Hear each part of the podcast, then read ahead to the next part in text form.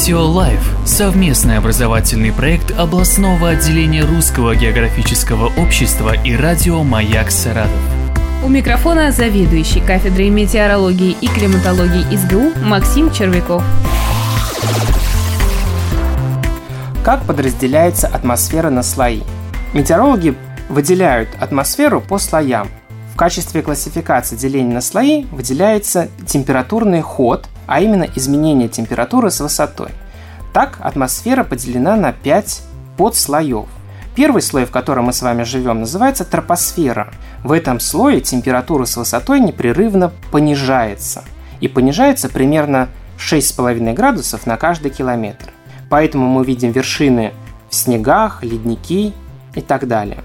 Дальше простирается слой стратосфера. В этом слое температура с высотой повышается.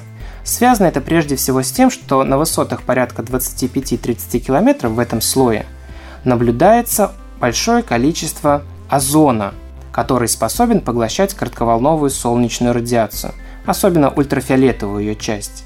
Поэтому температура здесь повышается с высотой.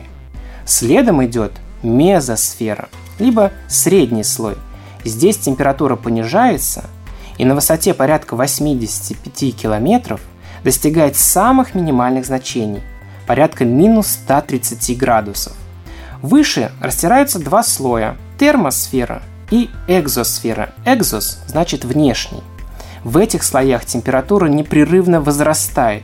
Рост температуры здесь обусловлен тем, что частицы воздуха находятся в ионизированном состоянии, и воздух настолько разряжен, что они совершают очень большие движения, достигая здесь максимальных значений температуры.